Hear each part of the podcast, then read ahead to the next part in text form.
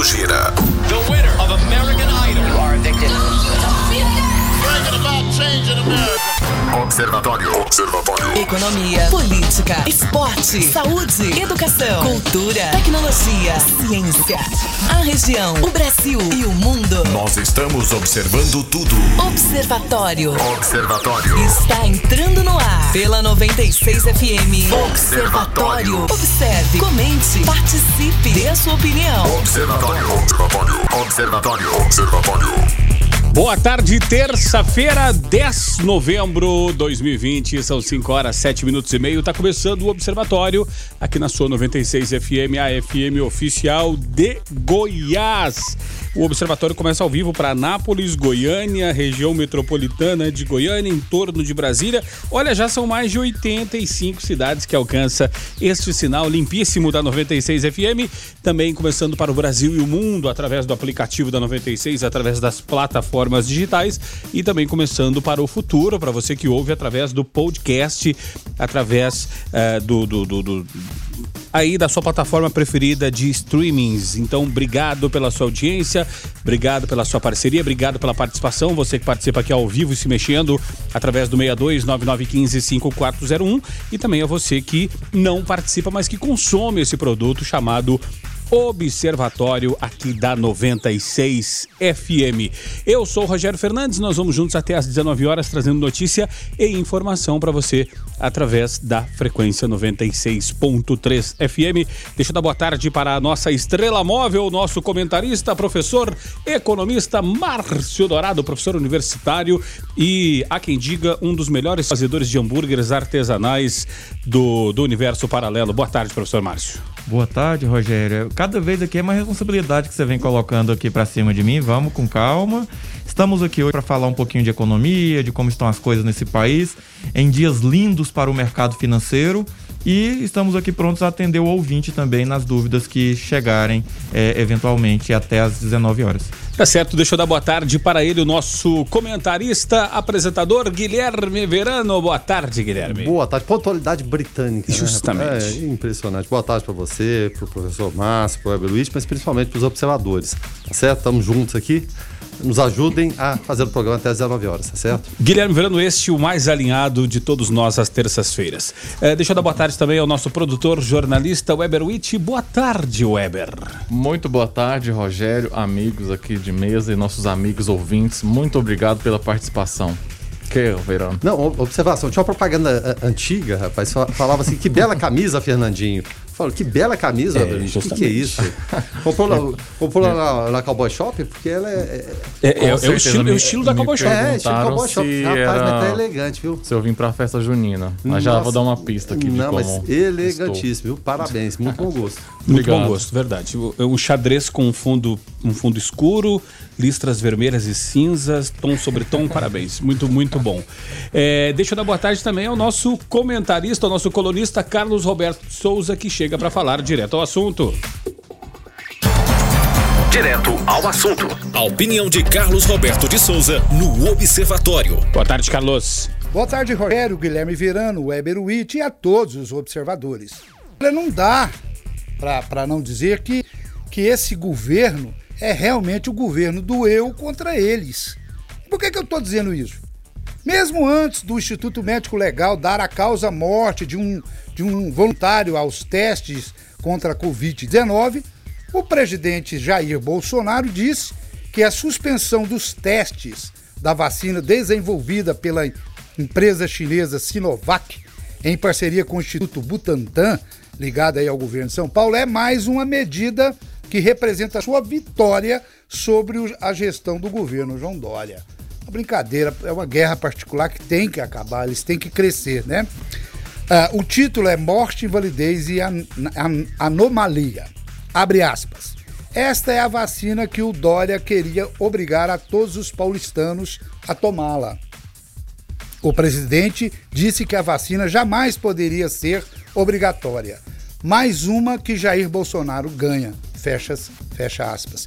Bom, é, é, é, um comentário que fica na terceira pessoa, e a gente não pode dizer se é ele ou talvez alguma outra pessoa, ou até mesmo o seu filho postando mais o site oficial do presidente. E esse comentário foi feito em resposta a um usuário da, da rede social que questionou o presidente sobre se o Brasil também compraria a Coronavac. Bom, só que o Instituto Médico Legal, gente, ele declarou a morte desse cidadão como suicídio.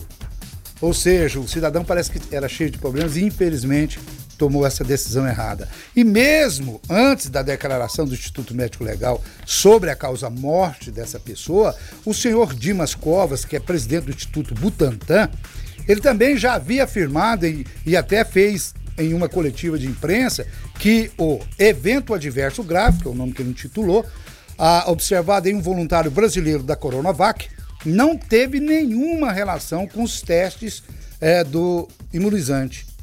Abre aspas. O evento adverso foi analisado e não teve relação com a vacina. E é essa a informação que está de posse da Anvisa. Fecha aspas. Dimas disse esperar que diante disso, que o governo, é, é, a agência reguladora, melhor, né, autorize a retomada dos testes no país, pois tanto ele quanto todos os membros envolvidos aí nessa corrida para vacina, eles estão chocados e indignados com essa decisão da Agência Nacional de Vigilância Sanitária, que é a Anvisa, né, em paralisar tudo diante aí é, desse caso, né? E, e, abre aspas. Não seria mais justo, mais ético mais compreensível marcar a reunião para discutir isso? Fecha aspas. Ele está indagando isso diante dessa situação que deveria ser feito, né? Porque afinal de contas, o Instituto Médico Legal é, já é comprovado, ele colocou a, a causa morte, como eu já disse, como suicídio. Também diz que foi notificado dessa decisão por e-mail e foi feito isso na noite dessa segunda-feira, da última segunda-feira aí, apenas 20 minutos antes da notícia ter sido divulgada pela imprensa. Por onde ele afirma que ficou aí sim ciente da ordem. Meu Deus do céu, o que se passa em nossa nação, gente? Até quando vai ser esse eu contra eles e não o, o todos pelo Brasil, né? É, é um absurdo o que aconteceu. Um absurdo, um total desrespeito. E eu aqui não estou falando das brigas entre as instituições que, para a nossa vergonha, a vergonha nacional e até internacional, elas já viraram aí rotina. É uma brincadeira, um absurdo. Eu estou falando aqui desse absurdo que aconteceu de um presidente da República que atropela e desrespeita tudo e todos em uma briguinha de quem pode mais, como se ele fosse uma criança, né? É, disputando um pirulito. E mesmo né? Um desrespeito total que mesmo antes da declaração oficial e feita por um órgão oficial, ele sai postando vitória em sua rede social em um contexto, gente, totalmente adverso a esse tipo de comentário que ele fez, porque se trata da morte de um cidadão brasileiro, meu Deus, estão banalizando a morte. Que apesar de ter errado em essa decisão dele de finalizar a própria vida, ele deveria ser homenageado diante aí de, do seu patriotismo em ser aí, em se oferecer, né, como um voluntário para ajudar a raça humana. Ao invés de um presidente da República, República ter a postura de se condoer com a perda de um cidadão, ele simplesmente leva isso para uma disputa dele, um ego dele, contra o governador de São Paulo, Dória. Lamentável. Fiquem todos com Deus, ademã que eu vou em frente de leve. Você está no Observatório da 96 FM. Observatório. Olha, é, ouvindo a coluna do Carlos, senhores, e, refletindo aqui, eu fico com saudade de quando o presidente falavam assim: presidente, morreu 100 mil e ele só falava e daí, quando ele não comemorava é, esse tipo de situações. Mas enfim, a palavra com os senhores Márcio Dourado e Guilherme Verano. Não necessariamente nessa mesma ordem. O oh, que, que é isso? Obrigado. Bom, é, é, o que o Carlos falou, lamentável. Né? O, o, o presidente parece um cafiche que ele é presidente de todos os brasileiros, ele não é presidente somente do cercadinho. Parece que tem hora que ele é presidente do cercadinho, presidente das redes sociais, ele tem que fazer algum discurso com que faça que as pessoas vibrem. Porque quando ele fala, elas vibram, né? Dão urros de. Por, por mais é, sem pé nem cabeça que seja afirmação. Então, o que a gente tem a dizer é lamentável. Ele é presidente da República. É compartilhado. Né? Somos nós que estamos envolvidos, né? são vários poderes, não é só dele, não é só do sentimento pessoal dele, não é só da opinião pessoal dele de falar, eu faço essa vacina minha, isso e aquilo. Não, não é. É de todos nós. Então, o, o, o que eu espero, espero assim, assim, sinceramente mesmo, é que a Anvisa não seja usada de forma política. Eu não quero acreditar que uma instituição tão respeitada do Brasil vai ter, vão ter médicos lá que se sujeitem a isso. Eu não, não acredito nisso. Né? Eu acho que querem parar, querem ter ideia do, do, que seja, foi suicídio, não foi, tudo bem, que dê uma pausa de um, dois dias, o, o tempo que seja necessário e retome. Agora, o presidente trazer isso como uma vitória pessoal contra, contra o João Dória, não dá, não, não tem pé nem cabeça. Né? Então quer dizer que o Brasil agora vai ficar à, margem do mundo, porque o Joe Biden está lá, ele é democrata, opa, não alinha comigo. Então não, não, não, tem mais negócio com os Estados Unidos. Essa vacina chinesa também não queremos. E os produtos chineses que a gente tem aqui, então? O comunista tomou conta de tudo, pode tudo, mas a vacina não pode. Então a, gente tem que parar de politizar essa ideia, a gente tem que tentar salvar vidas. E não parece ser preocupação nenhuma em momento algum. Não estou falando que o João não queira tirar proveito disso, não. Talvez queira também. Só que o presidente, como mandatário maior, não tinha que se envolver nisso. Né? Tinha que ter a sabedoria de, quem sabe, captar isso para ele também, adotar outro discurso, mas ele não resiste. É irresistível para ele esse tipo de discurso que, na minha opinião, é muito, muito lamentável, Rogério. É, estamos vivendo, Rogério Fernandes, Guilherme Verando, tempos difíceis. Aparentemente, o presidente está muito abalado ainda com a contagem que não terminou lá nos Estados Unidos, com a esperança é, disso aí reverter e do seu guru master aí como, como inspirador é, reacender, que ele está esquecendo que ele é presidente da nação e que seus comentários é, eles devem refletir questões científicas, é, questões aí de, de harmonia entre os poderes, entre as esferas de poder também. E o que ele faz é dividir ainda mais o país e a sua opinião aí, infelizmente, ofende a família de um cidadão que veio, que faleceu e ofende aí toda uma comunidade científica que tem critérios para isso. Complementando o que o Guilherme falou, eu assisti a entrevista agora à tarde da equipe da Anvisa e aparentemente a conclusão que eu tirei é que houve um erro de comunicação. Então comunicou-se que alguém tinha falecido e a forma como foi comunicado, então, a Anvisa interpretou erroneamente é, no que tange a colocar que foi algo decorrente dessa vacina. E isso parece que já está sendo esclarecido, e assim como outras vacinas é, tiveram é, seus testes suspensos por curto período de tempo, provavelmente essa vacina deve voltar. Acredito que a Anvisa não será utilizada como órgão de instrumentação política o que aconteceu foi o presidente utilizar uma decisão técnica da Anvisa ocasionada por um erro de comunicação, e acontece, como algo de instrumentação política, meio que num fla-flu. Ganhei do Dória. É difícil isso aí acontecer. Agora são 5 horas 20 minutos. No próximo bloco nós vamos ouvir é, o, o, comentário é, a respeito desse assunto da, da médica a doutora Ludmilla, também do médico doutor Marcelo Dyer, para falar a respeito desse assunto. Afinal de contas, gerou bastante é, bastante opiniões, é, muita controvérsia, afinal de contas, é, está havendo uma politização a respeito dessa questão. A gente vai saber no próximo bloco a opinião do Mar Dr. Marcelo Dyer e também da doutora Ludmilla. Observe, comente, participe. Observatório. São 5 horas e 28 minutos. Esse é o Observatório aqui na sua 96 FM, a FM oficial de Goiás. O ouvinte pode participar através do 9915 5401 9915 5401. Na hora passada, nós é, ouvimos a coluna do Carlos Roberto, Guilherme Verano comentou, o professor Márcio também, e eu falei que nós tínhamos aqui é, o comentário da, da médica, infectologista, cardiologista, intensivista, é, diretora de Ciências e Tecnologia da Sociedade Brasileira de Cardiologia, a, a doutora Ludmilla, infectologista, o doutor Marcelo, tá? e a doutora, nós questionamos a ela a respeito dessa questão e ela uh, nos enviou uma mensagem. Bom, é, a suspensão da vacina pela Anvisa, ao meu ver, foi realmente um ato completamente equivocado. É, não é assim que as coisas funcionam em pesquisa clínica.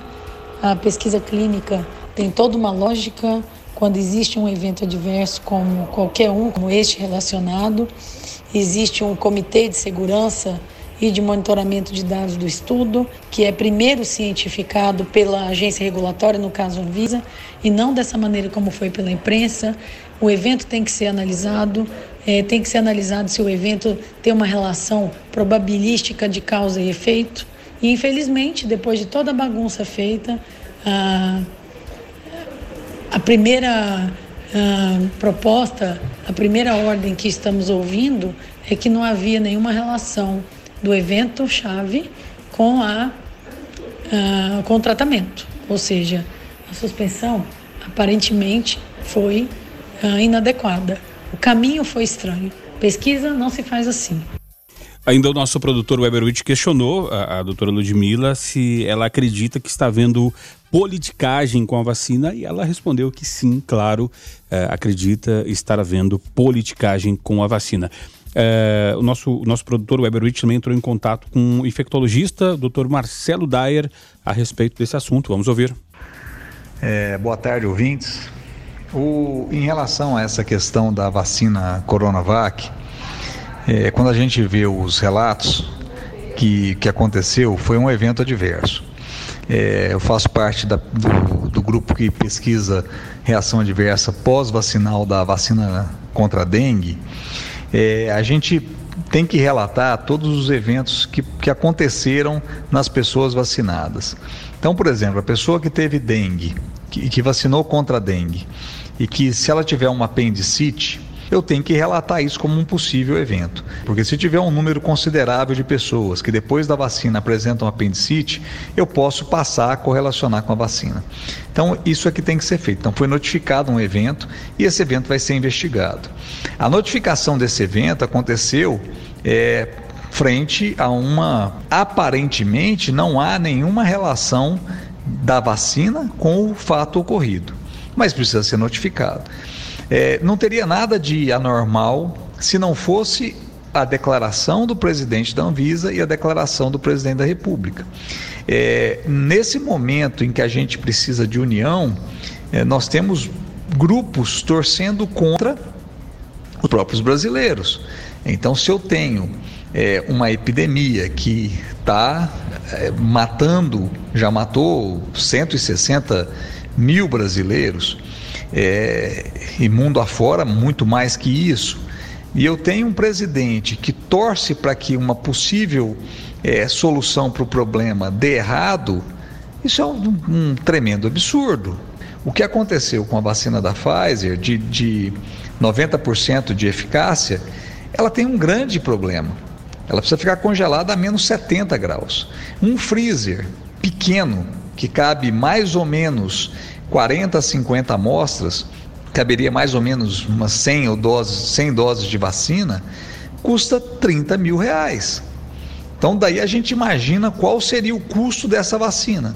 É, não adianta eu ter uma vacina eficaz se ela é impossível de ser utilizada.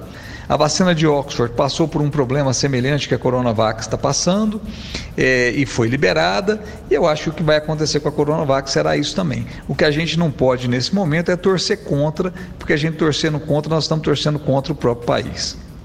Tá certo então a opinião do, do médico infectologista, Dr. Marcelo Dyer, e também da médica é, cardiologista, intensivista, doutora Ludmila Abrão. É, duas opiniões com bastante peso no cenário anapolino, goiano e nacional, Guilherme Verano. E mundial, eu diria. Né? É, aqui, o Guilherme Verano está falando, é o professor Márcio, o Carlos Alberto fez o um comentário, o Weber, vocês são pessoas especialistas né, na área. Médicos, formados, dedicaram anos e anos da sua vida à, à pesquisa, continuam dedicando também da mesma forma e têm opiniões similares. Então, é, é, é, lamentável, mas lamentável mesmo, Rogério, que um presidente da República haja dessa, dessa maneira. É, chega a ser incompreensível, né? É infantilidade, é demência, é falta de humanidade. Do que, é que se trata, afinal? Onde nós pretendemos chegar com isso, com essa situação toda? Eu não sei, eu não consigo imaginar.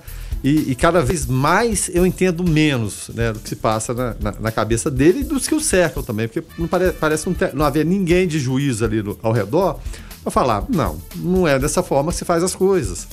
Esquece ideologia, esquerda, direita. Vamos pensar simplesmente no que é certo e no que é errado, gente. É, esquece o esquece a figura do presidente Jair Bolsonaro. É, é, é, certo, o cidadão comum tomasse essa, é, essa decisão e falasse dessa forma aí, estaria certo? Você analisaria como, como certo?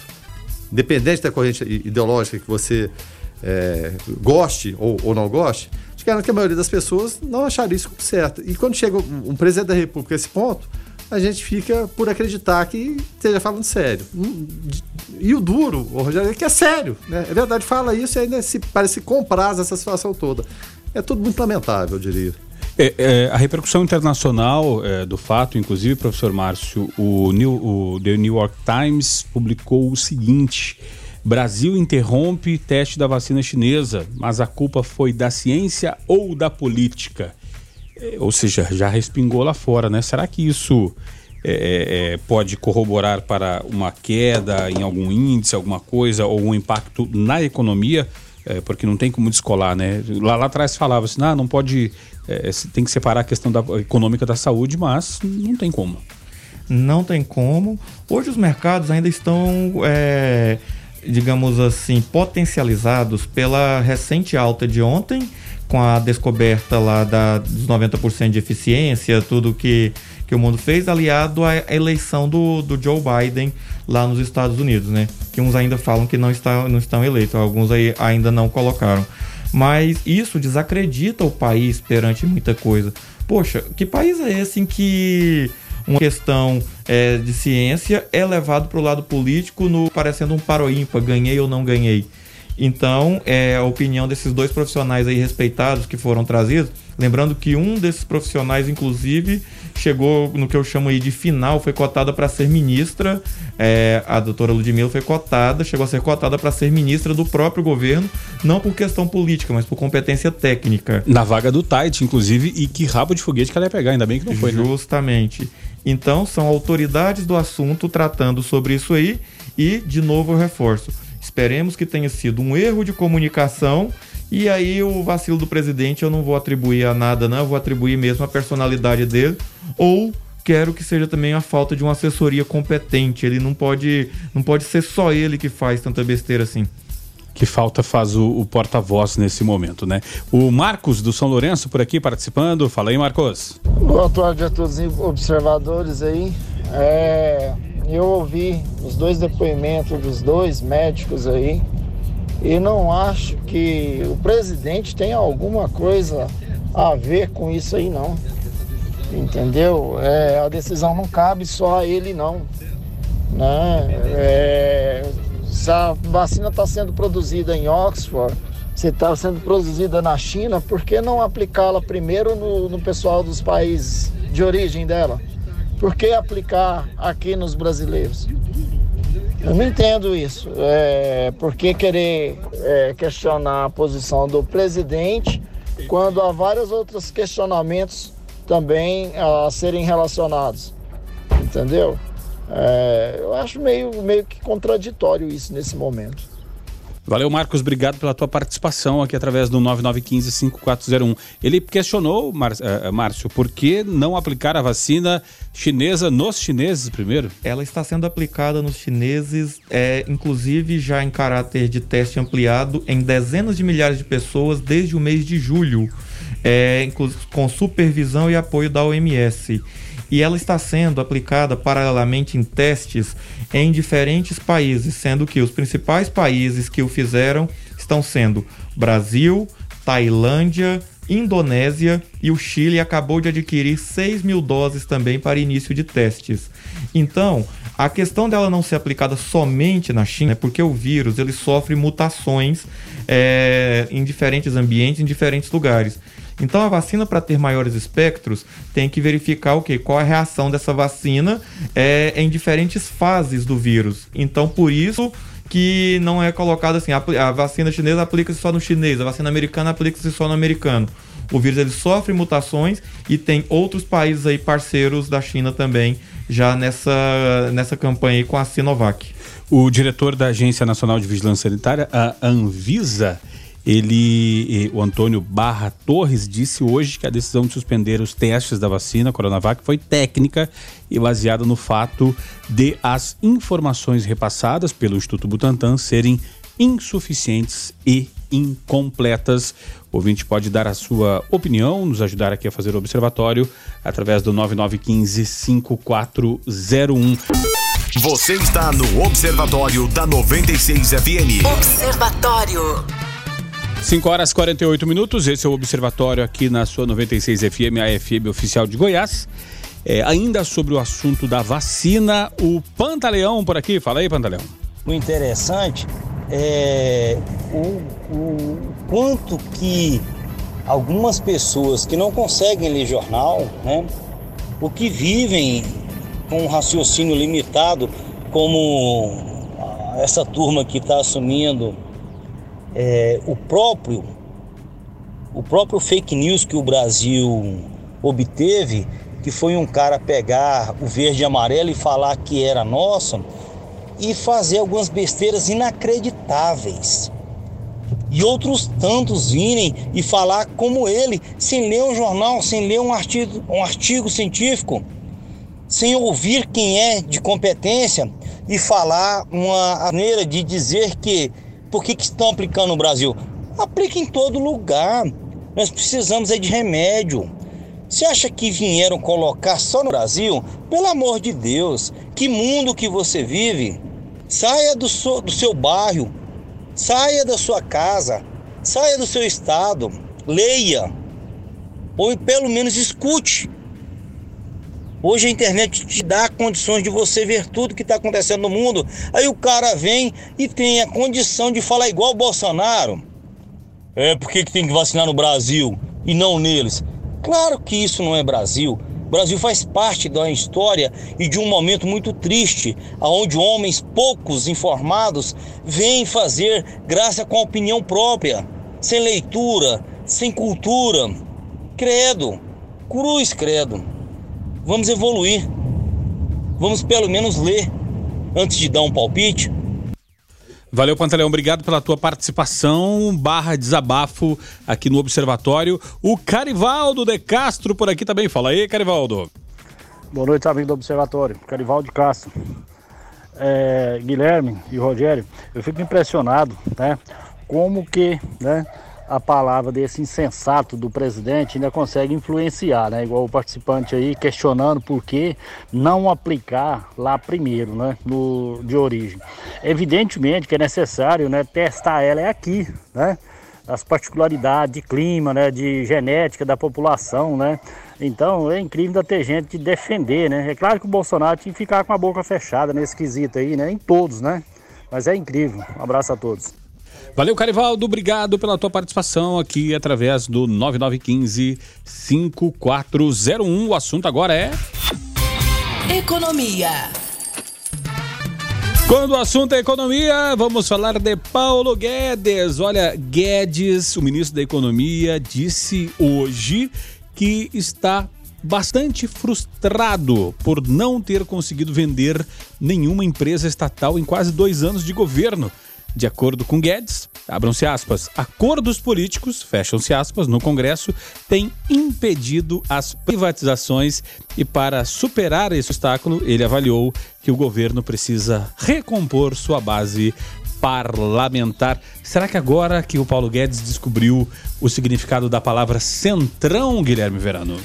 Olha, é, eu vou tentar falar do, do, lado político e deixar um pouquinho o lado econômico pro, pro Márcio. Porque todo mundo sabia que isso ia, ia acontecer, né? Porque uma vez que você divide o que você tem ali, um centrão, barra, votos, o central vai querer alguma empresa, que alguma empresa seja privatizada para ele não poder indicar apadrinhados políticos, apadrinhados ali, alguma empresa que funcione com eficiência? Evidentemente que não. Eu não sei porque que o Paulo Guedes ele ainda insiste em, em falar que vai fazer e, e sempre é, abordamos esse tema aqui. É o ministro, semana que vem vai fazer isso aí. Agora já está nem semana que vem, agora já está ano que vem a gente vai fazer isso porque tem a política. E tentando privatizar. E, e a promessa inicial era essa: tornar o Estado mais eficiente, menos pesado, né, mais robusto, né, que o cidadão procurasse o serviço e as coisas funcionassem de fato, mas não consegue, mas não vai conseguir nunca dessa forma, aliado ao Centrão. O Centrão não quer nada disso. Não está na agenda do, do Centrão privatização. Pode escorrer uma coisinha aqui, outra ali, mas as grandes privatizações prometidas, elas não vão acontecer enquanto se for aliado do Centrão. E como se depende dele o tempo todo para é, e o interessante é que a, a, a, proposta é o quê? Não, vamos né, abraçar o Centrão, se bem que muita gente nega, né? não, não tem isso de Centrão, não. Mas está tá abraçado, né? Casaram, a verdade é essa.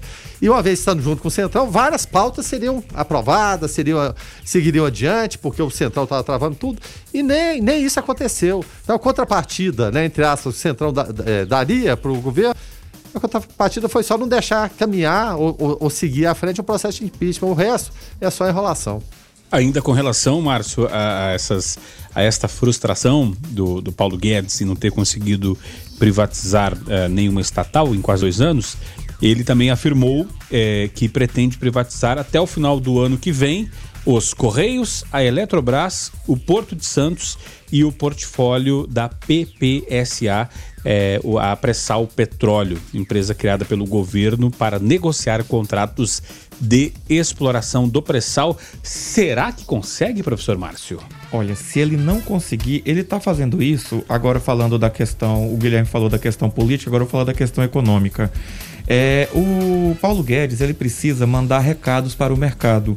E o governo ele veio com um espírito reformista, e mas dentre as reformas já pré-programadas, já colocadas, estava mais Brasil e menos Brasília. E, infelizmente, aí nós temos algumas estatais é, mal administradas, algumas estatais que já perderam a sua utilidade enquanto estatal, por exemplo, é, os Correios, na maioria das configurações que se colocam.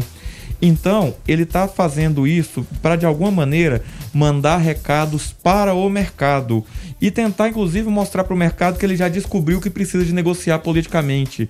Não é só mandar o projeto e falar assim: o Brasil precisa disso se não quebra, igual aconteceu com a Previdência, que depois aquele vai e vem para negociar é, e por aí foi. Então, se ele não fizer isso, o mundo hoje está vivendo uma onda. Estou falando isso, estou acompanhando aí os números do mercado financeiro. Está vivendo uma onda positiva com essas.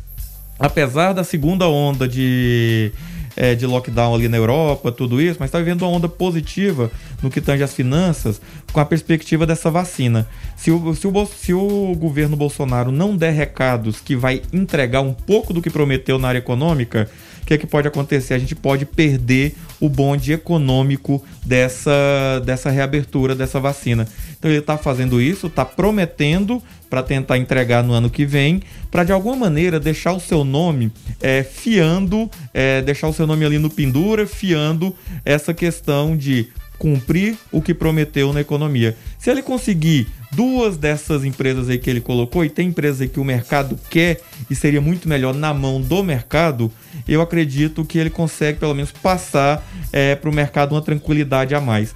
Se eu, se eu puder, é, na minha futurologia, adivinhar quais serão as empresas que o mercado mais desejam, são o Porto de Santos e a Pressal Petróleo SA. É, dadas aí suas características. E precisa. Porto de Santos, para quem conhece lá, sabe que aquilo lá na mão do Estado é um desastre. O ouvinte participa aqui através do 9915-5401. O Márcio, ainda sobre a vacina. Fala aí, Márcio. Boa tarde a todos do Observatório. A respeito da vacina aí, primeiramente tem que ser testada nesses políticos que estão apoiando elas, pessoal da imprensa todinho que está apoiando ela também. Por que, que não coloca eles primeiro para serem as primeiras cobaias? Coloca todos os políticos que estão apoiando, pessoal da imprensa, os familiares deles, o pessoal do país de origem da vacina, da doença, onde a doença surgiu, que foi na China. Põe eles primeiro. Não vem fazer o brasileiro de cobaia, não. Valeu, Márcio. Obrigado pela tua participação. Só lembrando que a vacina não é obrigatória, né? Vacina se quiser. É, o Kleber por aqui também. Fala aí, Kleber. Boa tarde, observadores. Então, eu vi o senhor falando aí no depoimento dele aí sobre aplicação no, no, no próprio país de origem das vacinas. E, consequentemente, realmente está sendo utilizada no país de origem a vacina. Mas, consequentemente, está havendo o aumento de casos de Covid no próprio país onde a vacina está sendo elaborada e aplicada em seus populares. Então, assim, é um meio contraditório, né? Porque a, a, a OMS fala uma coisa, a, a mídia fala outra coisa, então, assim, são coisas que nos deixam com dúvidas. Compreendem? Boa tarde a todos. Valeu, Kleber, obrigado pela tua participação. É, cada- tem, tem gente que gosta de vacina, tem gente que quer tratar com ozônio, né? Enfim, cada um trata como quiser. Ô, Kleber, obrigado pela, pela participação. Eu- acho que nesses momentos, porque a dúvida surge, ela é natural que surja. E, e surge entre a população, entre jornalistas. Aí qual o caminho que a gente tem na dúvida? É a ciência, é seguir a, a ciência. Eu não posso emitir uma opinião aqui é, e contradizendo, doutor Ludmila Rajar, doutor Marcelo Daia, são pessoas que pesquisam, são da área. Então, no momento de dúvida, vamos pela ciência, não vamos pelo, pelo achismo. E muitas vezes o presidente Jair Bolsonaro está indo pelo achismo, pela rivalidade política com João Dória, que também se aproveita dessa situação. Então, acho que a gente deve acreditar na ciência. Esquecer o resto por enquanto. Porque a ciência, ela salvou milhões, eu diria bilhões de, de vidas. Obrigado pela participação, viu, Kleber? Você está no Observatório da 96 FM. Observatório. Abrindo agora a segunda hora do Observatório, hoje é terça-feira, 10 de novembro de 2020, 6 horas 8 minutos e meio. Para você que chegou agora por aqui, seja muito bem-vindo. Este é o Observatório. Nós vamos juntos até às 19 horas, trazendo notícia, informação, opinião, análise, música boa, tudo isso aqui através da frequência 96.3. Aqui Rogério Fernandes, Guilherme Verano, Weber. Nas terças-feiras, professor Márcio Dourado. E deixa eu agradecer aqui as participações dos ouvintes. O pessoal que mandou ver aqui na, na última hora, o Jair, Max Lânio, Marcinho, discordando do Verano, também o Thiago Coelho, Thiago Nero Coelho. E como vocês perceberam na hora anterior, opiniões contrárias são sempre bem-vindas, não contrárias à nossa opinião ou à opinião é, é, é, de, né, contrárias a op- é, opiniões, justamente, opiniões antagônicas, né? É, nós trouxemos aqui o, a- o lado médico, trouxemos o lado político, trouxemos o lado econômico e o lado do ouvinte, trazendo a sua opinião. Normal, tudo certo, não precisa ficar ninguém de mal com ninguém. Segue a vida, segue o baile. E isso é possível, Rogério, porque a gente tem uma coisa que tem muitos defeitos. O sistema político, às vezes, é terrível, mas chama-se democracia. O contrário disso não permite opinião, não permite nada além. É apenas imposição de ideias. Esse não é o papel da imprensa, não é o papel dos governantes, não é o papel de ninguém. O papel de todos é o quê? Trocar ideias, compartilhar ideias. A partir daí você acata, não acata, mas isso é um processo normal. Isso, e como produtor de jornalismo da Rádio 96, eu asseguro esses dois lados aqui na rádio. O equilíbrio, como né? ocorreu isso. Porque eu que te recepciono aqui, agradeço, ou, ouço suas mensagens. Claro que aquela gigantesca a gente não consegue. tem e aquela que com palavras, é, com xingamentos, enfim, com ofensas, também não é possível. Mas enfim, isso eu posso assegurar aos nossos ouvintes essas diferentes opiniões e como o Rogério disse, né, contrários uns aos outros e não a nossa opinião e não a nossa é, a Rádio 96. Até porque somos só o mensageiro, né, de, de tudo isso que está acontecendo. Eleições 2020.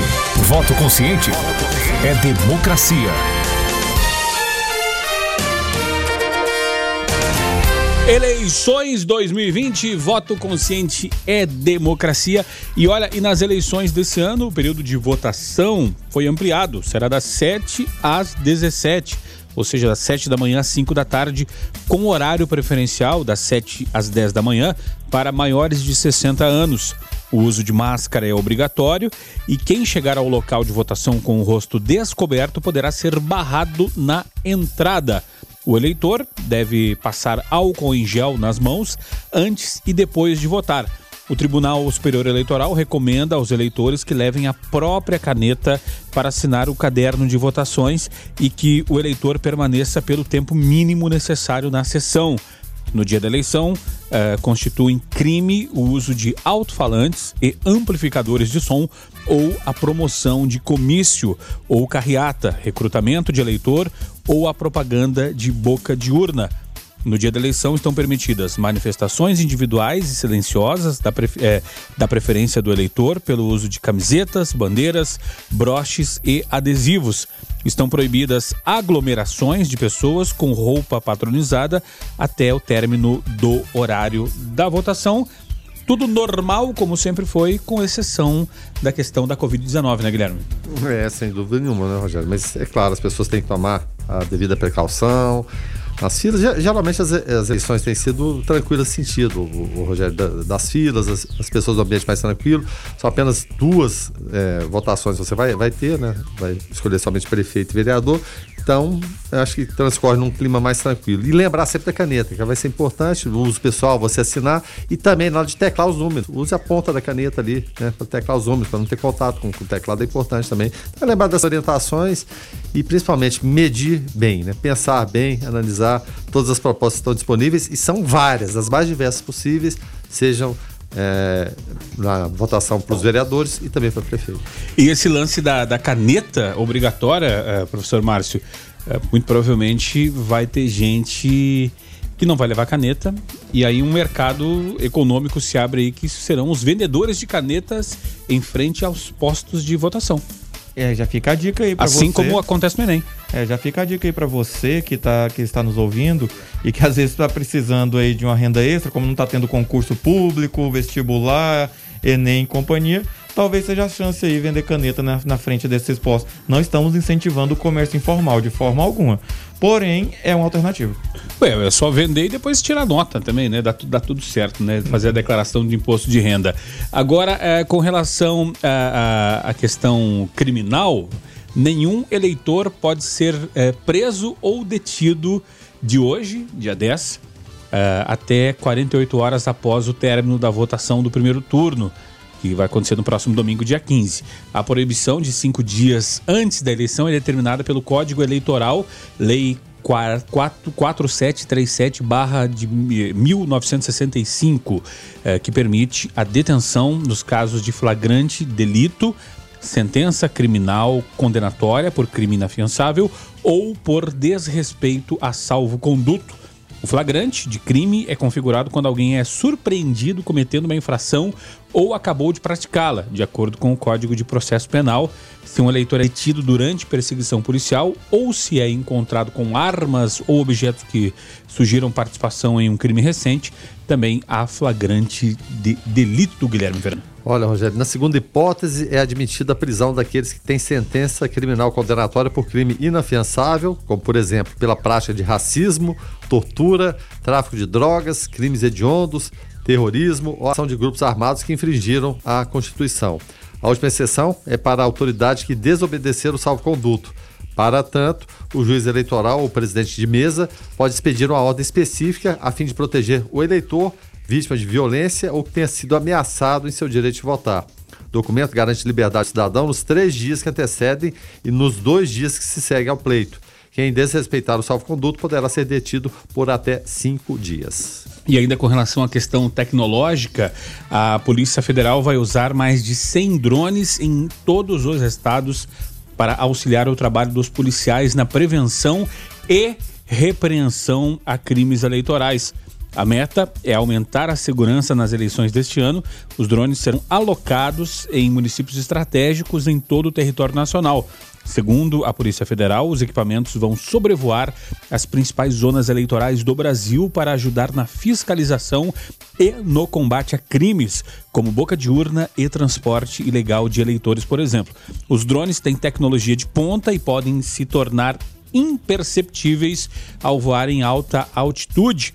Os equipamentos possuem câmeras capazes de aproximar as imagens de forma suficiente para identificar suspeitos, placas de veículos, entrega de santinhos e situações de compras de votos, tudo em alta definição, Guilherme Verano. E as imagens capturadas serão transmitidas à equipe da Polícia Federal, que estará preparada para monitorar e adotar as medidas cabíveis diante de atividades suspeitas. O uso de drones diminui a presença física dos policiais e também o contato social com não envolvidos em situação criminosa, o que para a Polícia Federal se torna extremamente, relevante diante do cenário de medidas de distanciamento social para combater a epidemia do novo coronavírus. Que legal, professor Márcio, ver a tecnologia ajudando é, é, os órgãos do, os órgãos públicos, os órgãos de segurança.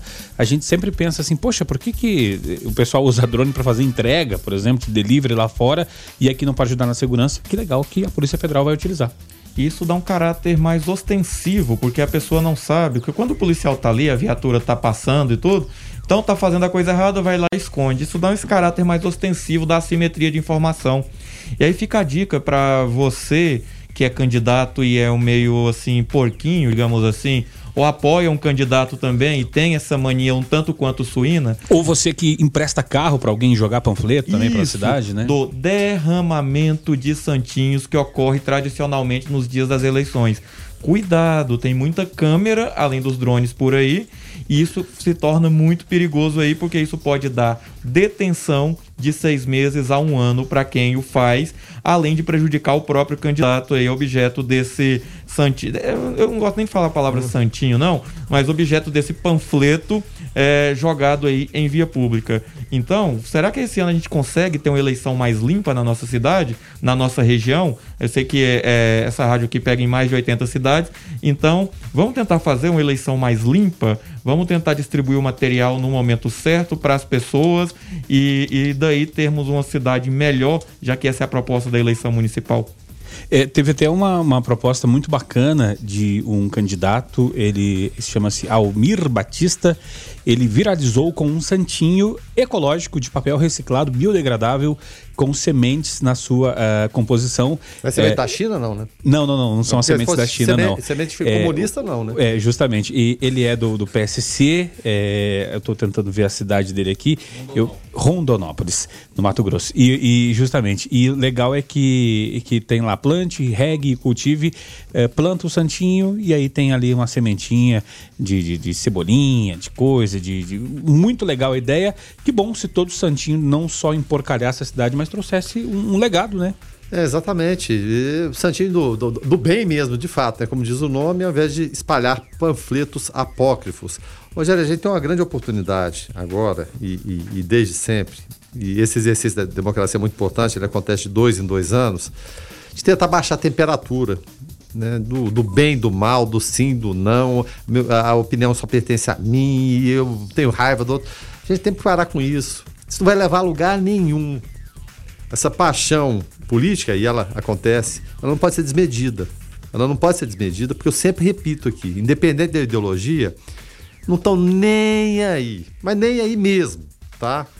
Isso eu estou falando de cenário nacio- nacional. Vamos esquecer dessa, dessa repercussão aqui local. Né? Essa, essa paixão louca, vassaladora por Lula, Bolsonaro, não vai levar a lugar nenhum. Então nem aí pro que você pensa. Né? Então repense um pouquinho sua paixão e haja mais com a razão. Razão muito importante nesse momento. A gente tem que pro- procurar aí serenidade. Né? Raiva, angústia e tudo vão, vão deixar para os momentos eh, normais e para as pessoas que merecem. Né? Principalmente paixão. Paixão tem que ser para quem merece. É, inclusive, a, a questão aqui das sementinhas não são as sementes da China, Guilherme Verano. Não, Até porque falou em disso. coisa da China, o pessoal, não, eu não, e quero nem gente- semente e, e a gente e nem fala vacina isso, da China. O, o Rogério, falamos mu- muito isso, porque às vezes são notícias tão pesadas, tão assim, desagradáveis, tão sem pé nem cabeça, que a gente tenta descontrair, né? Então Justo. não, não levamos tudo a- a- ao, ao cabo, né? A ferro e fogo. Não é dessa forma que funciona. A gente quer simplesmente que as coisas funcionem. Muitas dessas pessoas estão aí, elas se apropriam de uma ideologia ou outra, porque isso rende votos. Como eu falei, não estão nem aí para você. É, as sementes aqui são de salsa, rúcula e manjericão, professor Márcio. Olha só, coisas alimentícias para alimentar a nossa população e alimenta a população ainda de é, cultura de preservação. Você está no Observatório da 96 FM. Observatório. São 6 horas e 31 minutos, partindo agora para o quarto tempo do Observatório. Se fosse dividido em quatro partes o programa, estaríamos indo para o, o- o quarto quarto do Observatório. para quem, pra quem não, não, não acompanhou, né, na semana passada, eh, nós, aliás, no começo da semana nós já começamos a falar, aliás, na semana passada, a respeito do Amapá, a respeito da questão eh, da falta de energia. Mas antes, deixa eu só trazer, mandar um abraço aqui pro Thiago Walif. E ele mandou uma mensagem falando que ontem, na parte da manhã, teve o prazer de conhecer a rádio. Mais uma vez, ele quer parabenizar o Observatório e toda a equipe de jornalismo da 96, dando a notícia de verdade. Doa quem doer. Jornalismo imparcial de qualidade. Doe quem doer é o nome de um outro programa lá de Goiânia.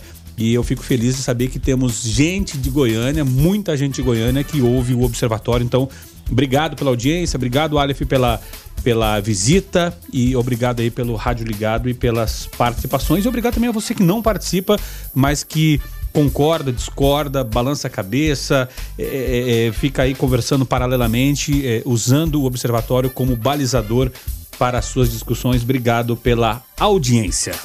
Observe, comente, participe. Observatório. E a ANEEL aprova edital do leilão de transmissão marcado para o dia 17 de dezembro. A diretoria da Agência Nacional de Energia Elétrica aprovou hoje o edital do leilão de transmissão marcado para 17 de dezembro. O certame ofertará 11 lotes que prevêem a instalação de mais 1.958 quilômetros de rede em nove estados. Amazonas, Bahia, Ceará, Espírito Santo, Goiás, Mato Grosso, Minas Gerais, Rio Grande do Sul e São Paulo, com investimento de 7,34 bilhões de reais. Professor Márcio, será que vai da gente nesse leilão? Acredito que sim. O que acontece, Rogério? O negócio da energia elétrica, a gente é muito acostumado com a nossa querida e gloriosa é, sucessora da CELG aqui em Goiás. É, e a gente é acostumado com isso e pensa que o, o, negócio de energia elétrica só se resume a isso. Na verdade, o negócio de energia elétrica nós temos três níveis diferentes, que é a geração, transmissão e distribuição. Sendo que a transmissão é o setor é, que exige proporcionalmente menos investimentos e menos trabalho em si. Então, ele, ele é o setor considerado mais lucrativo, é a transmissão de energia elétrica. Então, com o dólar alto do jeito que tá e o dinheiro dos gringos valendo muito, o dinheiro estrangeiro valendo muito aqui, penso eu que esse leilão tem tudo para ser um sucesso, porque o Brasil está em promoção. Posso fazer uma pergunta aqui pro professor Márcio? Por favor, Verano. Porque tá essa questão toda da vacina chinesa, vem, não vem. Os chineses não vão poder participar desse leilão, não? Porque eles estão comprando e comprando muito na, na, área elétrica. Então, de repente, agora não vai poder mais, vão rever isso tudo, será? Poderão. Lei, lei 8.666 de 1993, que é a lei da licitação, e ela fixa pontos de participação. Não tem a possibilidade. É, tem licitação que aceita participação de estrangeiro e tem licitação expressa para não participar estrangeiro. Então, como essa aceita a participação de entes estrangeiros, isso está colocado, então eu não posso pegar só o estrangeiro do olho azul e não aceitar o estrangeiro do olho puxado, por exemplo. Então, sim, pode participar e qualquer coisa aí que bloqueasse essa participação feriria o princípio da isonomia disposto lá no artigo 37 da Constituição Federal. Gente, dinheiro não tem ideologia. É, tinha um imperador romano que ele falava que o dinheiro ele não tem cheiro. Ou seja, quando a gente precisa de investimento, é, a gente precisa de movimentar nessa economia, não importa da onde vem. Essa questão aí de ideologia, muitas vezes a gente está comprando um produto, citando aqui exemplo da minha aula de comércio exterior, um produto 100% americano, produzido e idealizado nos Estados Unidos, produzido e idealizado nos Estados Unidos, porém montado na China com peças da Coreia. Eu eu preciso discordar de, de, você, professor Marcos, com todo respeito. Eh, eu gostaria que você perguntasse ao policial federal que deu o, o, o, baculejo lá no senador Chico Rodrigues se o dinheiro do senador não tinha cheiro partindo do lugar que ele saiu. Aí são outros tipos de fundos, Rogério. São outros tipos de fundos. É Quando tipo a gente fala que o dinheiro não tem cheiro, se ele depositasse aquele dinheiro no banco, aquele saldo não teria o cheiro. Mas ele estava na poupança, né? Não era que não era. Vamos seguir pro programa. Agora são 6 horas e 36 minutos. Uh, ainda sobre energia, após quatro dias de apagão total desde domingo, né? Cerca de 90% da população do Amapá depende de um rodízio do fornecimento de energia elétrica. Oito dias após o início da crise no sistema energético e ainda com falhas no fornecimento por turnos previstos pelo governo. Moradores tentam adaptar a rotina para enfrentar períodos de até 12 horas sem luz. O prazo definido pela Justiça para a solução definitiva do problema termina hoje, sob pena de multa de 15 milhões de reais. Imagina o pepino que está passando, que, o abacaxi que o pessoal do Amapá está descascando sem energia há todo esse tempo, Guilherme Verano. Pois é, Rogério. Imagina que situação. Você ficar sem, sem energia num momento complicado, esse de, de pandemia, aí começa a faltar produtos, os produtos se perdem, o prejuízo é imenso. E essa multa definida aqui, multa de 15 milhões, esquece. Não vai acontecer, não vai voltar. Não adianta a justiça determinar, tem que voltar né, né nessa terça. Bom seria isso falar, não, tem que, tem que acontecer e vai acontecer. Não acontece, não vai acontecer nada disso. É, é apenas uma, uma, uma simples ilusão. O professor Márcio quer falar, pois não? É só uma colocação sobre isso. A gente há pouco falou de privatização e privatização é muito bom quando ela é acompanhada de, de uma correta regulação é, do que foi privatizado. Não adianta entregar para iniciativa privada determinados serviços até então públicos e não ter a regulação. É, é notório que uma empresa do ramo de energia, de distribuição de energia elétrica, eles têm que ter os chamados equipamentos reservas, justamente é, para esse tipo de contingência. E isso aqui demonstra que não houve a fiscalização correta para se cobrar o cumprimento dos contratos para isso. Essa multa ela deve acontecer, vai ser amarrada aí no rabo de algum bicho e nunca vai ser paga até o próximo refis. E nós teremos aí mais essa situação perdurando. Tomara que isso acenda a luz, a lanterninha na própria ANEEL que nós falamos há pouco, para que se fiscalize as outras distribuidoras de energia inclusive aqui a do nosso estado, a dos estados vizinhos e por aí vai. Porque não adianta nada privatizar e colocar na mão da iniciativa privada se não houver a fiscalização para o cumprimento do serviço até então público com qualidade. É, o, inclusive tem uma participação do, do Amapá, a postagem do Felipe Silva, é, arroba Felipe Silva 16 lá no Instagram, que fala o seguinte. É, então vamos desabafar. Tô vendo meme do resto do Brasil bagunçando com o nosso Amapá. Pois bem, será que eles sabem como está sendo a nossa realidade?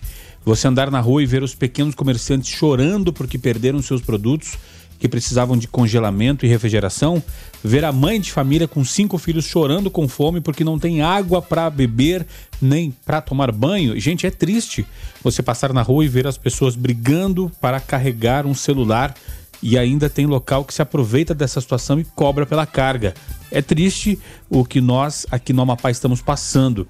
Em vez de compartilhar memes zoando o amapaense, faz uma oração, coloque-se no nosso lugar, porque o meme pode até é, é, ser engraçado, mas a nossa realidade é triste. Nosso estado sempre foi esquecido, nosso estado pede socorro. É, é, a, é a mensagem aqui do Felipe Silva lá do Amapá. Então, poxa vida, é o que nós falávamos aqui. Imagina o que está passando. Nós passamos por isso aqui, lembrando, de um domingo para segunda e ficamos todos pé da vida com a situação. Imagina o amapaense. É, e. Será é... que a Enel tá por lá também? É, pois é, não, um tá negro, né, o, o, o, Rogério? A verdade é essa, né? Que extrapola os limites. Então, esse, esse desabafo dele aqui é bem elucidativo da situação que está acontecendo. E parece que é um pedaço esquecido do Brasil, não faz parte. E esquecido não só por esse governo, pelos outros anteriores também, porque se esse problema vem, é porque alguma coisa não foi feita lá atrás também. Pelo menos as condições mínimas não foram feitas lá, lá atrás. Estado pequeno, né, representa poucos votos, então a gente pode deixar de lado, fica lá para cima, ninguém se lembra, só se lembra dessas situações. Então, lamentável que isso esteja acontecendo. É o desabafo de, de uma pessoa que vive a situação e nada como você tá no local, né? Você sentir na pele. Quando você sente na pele, aí muda diferente. A piadinha passa a ser sem graça. Mas quando você vê as mais altas autoridades fazendo piadinhas também, o cidadão comum fala: ah, não, se ele faz, eu vou fazer também. Só que uma coisa é o cidadão comum fazer, outra coisa é o exemplo que vem de cima. E, e ainda eh, com relação a, a, essa questão do Amapá, um adolescente de 13 anos corre o risco de perder a visão após ser atingido por uma bala de borracha no olho durante um protesto contra um apagão energético que dura essa semana no Amapá. A manifestação teve intervenção da PM, que diz que vai apurar a origem do disparo. A família diz que os policiais não prestaram socorro e negaram participação no protesto. Lucas Mateus de Abreu diz que estava próximo ao ato que ocorreu na última sexta-feira, dia 6, na sétima avenida do bairro Congós. área comercial da Zona Sul de Macapá. A família da vítima tem empreendimentos no local. Você está no Observatório da 96 FM. Observatório. O ouvinte participa aqui através do 9915-5401. Clerisvan por aqui fala o seguinte. É, Clerisvan fala boa noite. Dinheiro não tem ideologia. Concordo plenamente. Não sou contra a China. Minha fonte de eletrônicos quase mensal. Mas falando de ideologia e dinheiro, é, Jack Ma, o bilionário do Alibaba e Ant Group, tomou uma bela rasteira do alto escalão chinês por conta de um discurso que ele fez contra o sistema bancário estatal. Então, depende de onde o dinheiro anda, ele tem sim ideologia. Abraços. É o Clerisvan, professor Márcio. Concordo com o Clerisvan. É, a gente há pouco aqui falou, o, o Guilherme falando de opinião na questão de democracia. E o grande problema onde não se tem uma democracia é que a pessoa, a empresa, por exemplo, no caso lá da empresa que das empresas que mais empregam, um grupo que mais emprega na China, é, eles não podem emitir a própria opinião, fazer uma crítica aos bancos. E assim, isso aqui no Brasil, por exemplo, é direto. Se você conversar com um empresário, de 10 empresários que você conversa, 11 vão falar não, porque o juro tá alto, porque o governo não ajuda e isso aquilo. E é nessas horas que a gente agradece por ter democracia e por poder expressar determinadas opiniões. Na maioria das vezes é mais, é mais fácil a gente conversar com o poste. O poste escuta mais a gente do que o governo. Mas isso não impede da gente poder falar e expressar essa opinião. Mas antes do Verano até trazer é, a opinião e a análise dele, não só na China, uh, uh, Márcio, né? Eu, eu posso falar porque eu trabalhei numa empresa aqui no Brasil, é, com muito cara de americana, inclusive, né? Com estátua da liberdade na frente, enfim. É, que se o, o colaborador não declarar voto ao candidato que o dono apoia, este está na rua. Está então, na rua, né? então não é só lá, por aqui acontece também. Não, na Rússia aconteceu também com, com os magnatas do petróleo, né? Que ou eles entravam na cleptocracia russa, que é o que saquear o Estado, né? Ou então estavam fora. E vários que tinham bilhões e bilhões de, de dólares em petróleo sumiram, desapareceram, foram defenestrados, convidados a se retirar da Rússia e a cleptocracia comandada pelo Putin tomou, tomou conta. Ô, Cleison, um abraço pra você. Quando eu, eu, eu falo a questão de não ter ideologia, da forma que ele chega aqui. Ele chega, não, não interessa de onde chegou, ele tá chegando aqui, ele vai entrar, ele vai comprar qualquer coisa. Abraço pra você, meu amigo. Agora são 6 horas 49 minutos. Observe, comente, participe. Observatório. E o Brasil deverá produzir 268,9 milhões de toneladas de grãos, segundo o segundo levantamento da safra de grãos 2020/2021, divulgado ah, há pouco pela Companhia Nacional de Abastecimento, a Conab. O, o número supera em 11,9 milhões de toneladas, 4,6%, o que foi produzido na temporada 2009-2020, Márcio. É muito grão, com dólar lá em cima o pessoal vai botar um dinheirinho bom na capanga, né? É, bota um dinheirinho bom na capanga e faz esse dinheiro circular por aqui. É importante que se gere essas divisas. O agronegócio já tem um bom tempo que está sendo aí a muleta do país, que está sustentando o país. E esperamos também que essa, que essa super safra aí ajude as coisas a baratearem um pouco, né?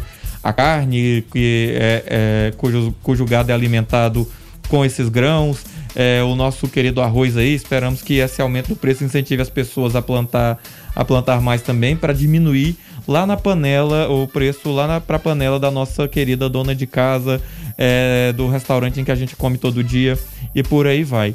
Agora, quando a gente fala de, dessa questão de produção agropecuária, é, é, eu queria puxar e lá na eleição do Joe Biden.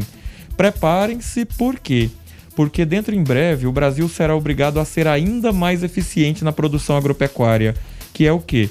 Ocupar os seus vazios, é, onde não se tem tanta produtividade e aplicar mais tecnologia, porque é, vai ter uma rastreabilidade maior dessa produção em questão de rastreabilidade ambiental. Ou seja, esse produto foi mais responsavelmente é, produzido ou ele foi produzido em área de desmate legal? Foi produzido em área indígena? Sei são consequências, mas é, acredito eu que o dinamismo da nossa agropecuária vai conseguir adaptar a isso muito facilmente. Lembrando que o Brasil alimenta mais ou menos um bilhão de pessoas. Nossa população é de 210 milhões. Último minuto. O que aconteceu no último minuto, Guilherme Verano? Até desdobramentos aqui da, da Coronavac, Rogério. A, a, a Anvisa informou agora há pouco que recebeu nessa tarde um documento do Comitê Internacional Independente com informações sobre a morte do voluntário do estudo da Coronavac. É, mais recente ainda, o Ricardo Lewandowski, ministro supremo, determinou que a Anvisa envie ao STF em até 48 horas informação sobre o atual estágio de aprovação da Coronavac, que teve os testes suspensos ontem pela agência, justamente por essa informação anterior que a gente trouxe aqui é, sobre o voluntário que havia havia é, morrido, né, que morreu e teria suicidado. Então são, são as últimas notícias, os desdobramentos sobre a Coronavac e a suspensão é, dos testes aqui. É, e o presidente Jair Bolsonaro afirmou agora à tarde que o Brasil tem que deixar de ser um país de maricas e enfrentar a pandemia de Covid-19 de peito aberto. Abram-se aspas. Mas tudo, é cabra macho mesmo. É, tudo é pandemia, queixou-se Bolsonaro durante discurso no Palácio do Planalto em cerimônia de lançamento de um programa de turismo. Mais uma, mais uma pro, pro, pro, pro livro, né? Quem sabe pode ser feito na, na biografia posterior ao presidente aí de, de, de frases é, acachapantes do nosso presidente da República. Observe, comente, participe. Observatório. 6 horas e 53 minutos. Quem está chegando por aqui é Jonathan Cavalcante com Igreja em Ação. Olá, Jonathan, paz e bem. Olá, Rogério Fernandes, Guilherme Verano, Weber Witt e ouvintes do Observatório. Boa noite a todos, paz e bem. A paróquia São Francisco de Assis emitiu um comunicado na data de hoje, terça-feira, dia 10, dizendo que a partir dessa data, eles retornam com as missas de terça e quinta-feira às 19 horas, ou seja, daqui a alguns minutos já teremos a celebração das 19 horas na paróquia São Francisco de Assis, no bairro Jundiaí. As celebrações, então, de segunda a sexta às 7 da manhã, de terça a quinta-feira às 19 horas, aos sábados às 17 e no domingo às 8, 11, 16 e 19 horas. Inclusive, o Frei Janilson, que é pároco da Matriz São Francisco, e o bispo auxiliar da Diocese de Anápolis, Dom Diogo Franco, solicitam que os fiéis continuem cumprindo os protocolos que estão estabelecidos, utilizando corretamente a máscara antes e durante a celebração, também higienizando as mãos com álcool gel e mantendo o distanciamento social. Tudo isso para que continuemos com os cuidados nestas celebrações aqui na cidade de Anápolis. Jonathan Cavalcante para Igreja em Ação. Observe, comente, participe. Observatório. Tá certo, obrigado Jonathan pelas informações, obrigado ao ouvinte que participou aqui através do 99155401. Senhores, não há tempo para mais nada. Deixa eu agradecer demais aqui a participação do ouvinte e também é, o ouvinte aqui participando e fala: olha, político panfletando é, em sinais sem proteção nenhuma para a Covid e ainda aborda a população. Este não me representa, sem noção. O ouvinte aqui encaminha. Então, você, candidato aí que está panfletando sem proteção no sinal, fica ligado que pode ser um tiro no seu pé. Professor Márcio, obrigado por mais essa terça. Até a próxima terça, terça-feira que vem, o senhor não estará presente por motivo de força maior, então até daqui a 15 dias. Até daqui a 15 dias, muito obrigado. Obrigado aos colegas aqui do observadores e obrigado ao ouvinte que tanto nos prestigiou. Tá certo, Guilherme Verano, até amanhã de manhã. Até amanhã de manhã, obrigado a participação de todos os ouvintes, valeu. Weberwitch, até amanhã. Até amanhã, bom descanso para todos nós, abraços. Tá certo, a gente vai ficando por aqui. Na sequência tem a Gabi Moraes no Conectado. Nós voltamos amanhã às seis da manhã no programa Foco 96. Fiquem todos com Deus, paz e bem. Observatório. Observatório.